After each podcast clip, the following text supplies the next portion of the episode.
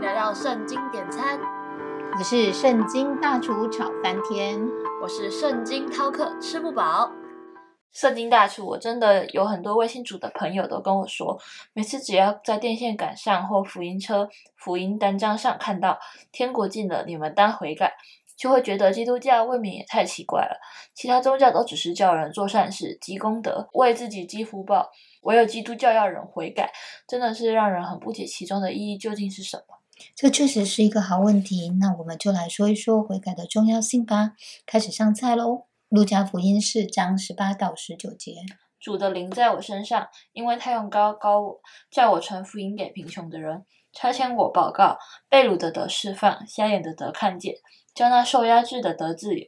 报告神悦纳人的喜年。其实马太福音三章二节中所提到的“天国近了，你们应当悔改”，就是耶稣带给世界的第一个信息。这当中其实也说明了天国究竟是什么。大厨，我不懂，这真的太难了，请你说仔细一点。圣经饕客，你知道吗？从这段经文当中可以看出来，耶稣在暗喻天国近了，而能够让天国被实现的关键是人的悔改。这太神奇了吧！为什么悔改可以带出天国被实现出来？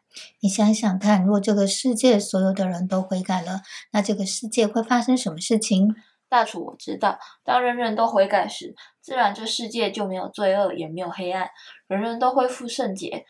在那种太平盛世中，其实人就算只是活在地上的世界，看起来也会像是活在天堂般的美好。没有错，但其实耶稣在路加福音四章十八到十九节当中，其实还说明了一个天国的奥秘，这就是天国被实现的时候会出现的一个概括的样式，那就是愿意接受耶稣福音的人将会经历被掳的得释放、瞎眼的得看见、受压制的得自由的这一些恩典。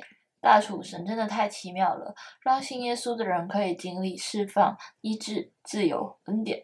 所以，这是不是说，人要进入天国的关键是透过悔改？确实，悔改是进入天国的关键钥匙。只是世界的人大多数把悔改的定义都搞错了。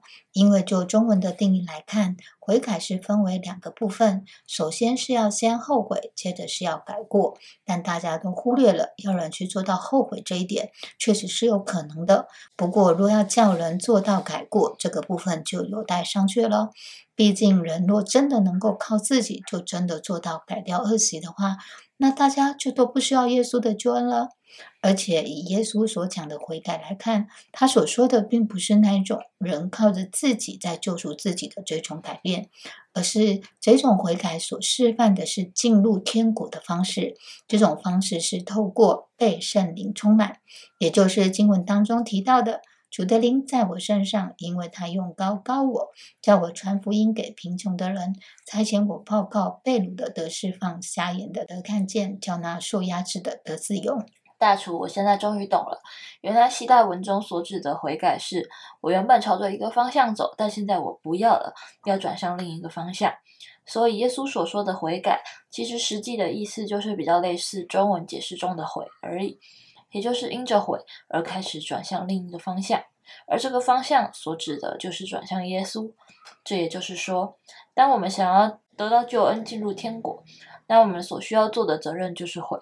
至于如何改过或如何改变我、修复我们，这些都是天赋、耶稣、圣灵的工作了。原来是我们人自己的心太狭隘了，误会了神的美意，而不愿臣服。为何需要悔改才能进天国？